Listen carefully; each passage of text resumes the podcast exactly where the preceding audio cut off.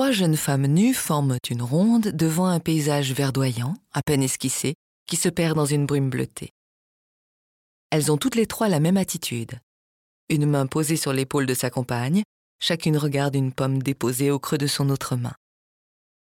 Elles sont appuyées sur un pied, une jambe relâchée et le bassin déhanché de manière opposée à l'inclinaison des épaules. Si leur posture semble identique, elles sont pourtant subtilement différenciées. D'abord, la jeune femme de gauche porte un voile transparent autour des hanches. Chez celle du milieu, c'est sa coiffure qui la différencie. Elle est attachée et ornée de rangs de perles.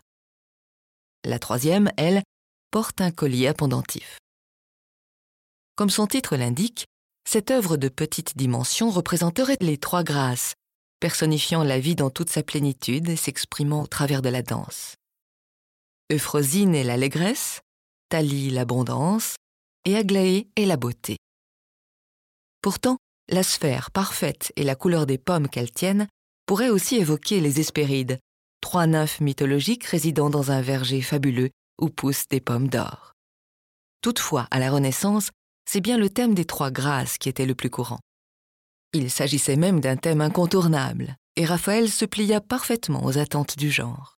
Mais il a su glisser dans la représentation de ce thème tout le charme de son style élégant et délicat, appelé la grazia, autrement dit la grâce. Un style ici particulièrement adapté au sujet et extrêmement apprécié au début du XVIe siècle, puisqu'il fit la renommée de Raphaël.